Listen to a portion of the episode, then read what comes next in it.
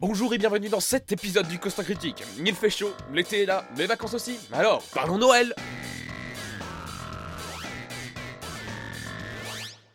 Aujourd'hui, on parle de Pépin sous le chalet, une série audio tirée du projet communautaire du calendrier de l'Avent.mp3. Ce projet créé en 2007 est en fait un calendrier de l'Avent classique, mais à la place des chocolats et autres friandises, on y retrouve des monos MP3. Vous vous souvenez des monos On en a parlé dans l'épisode 4. Cette formule a continué jusqu'en 2016 où a eu lieu un léger changement. Cette année-là, ce ne fut pas une série de monos, mais une série audio entière avec tous les épisodes qui sortaient chaque jour à la suite dans le calendrier de l'Avent.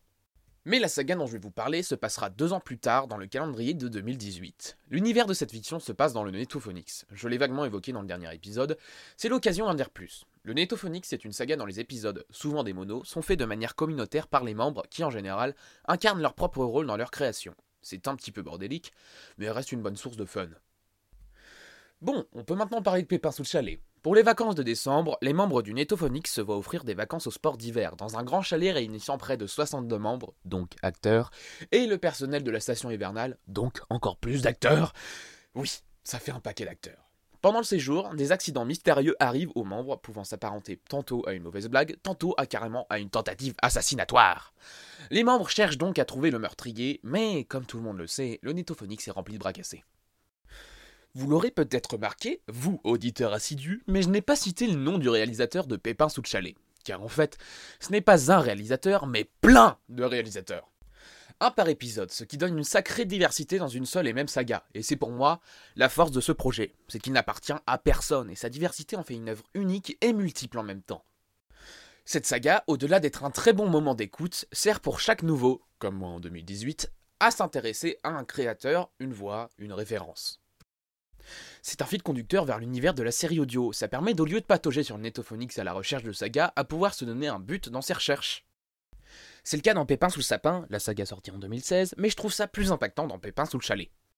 Mais ce qui pour moi fait vraiment la différence dans cette saga, c'est les ambiances toutes très bien réussies. Je me souviens d'une scène où j'étais bluffé par la précision des voix dans le chalet et de l'ambiance qui en résulte, et c'est ça dans un paquet de scènes.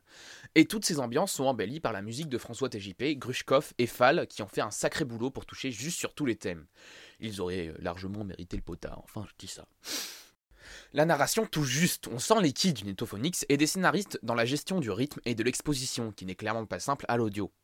On voit que le Netto a appris de ses légères erreurs dans Pépin sous le sapin, qui avait quelques casque à propos de son rythme. Subjectivement, cette saga est sûrement celle qui m'a fait écouter des sagas en dehors de ma zone de confort, et à la réécoute, j'ai toujours un petit sentiment nostalgique. C'est pour ça que je la vends un peu comme un kit de débutant de la saga MP3. En dernier point, on peut souligner la direction artistique du site de cette série audio qui est vraiment très bien pensée. Je ne vous spoile rien et vous laisse le découvrir par vous-même. Bien sûr, tous les liens en description. Merci à vous de m'avoir écouté, j'espère que cet épisode vous aura plu. Pour le prochain, j'ai besoin de votre aide. Dites-moi quelle saga et ou mono vous aimeriez que j'analyse et fasse découvrir sur ce podcast. Vous pouvez me dire ça en commentaire ou mieux, le signifier avec le hashtag Costin Critique sur Twitter. N'oubliez d'ailleurs pas de me suivre sur ces différents réseaux. Je vous souhaite une bonne vie et vous dis à la prochaine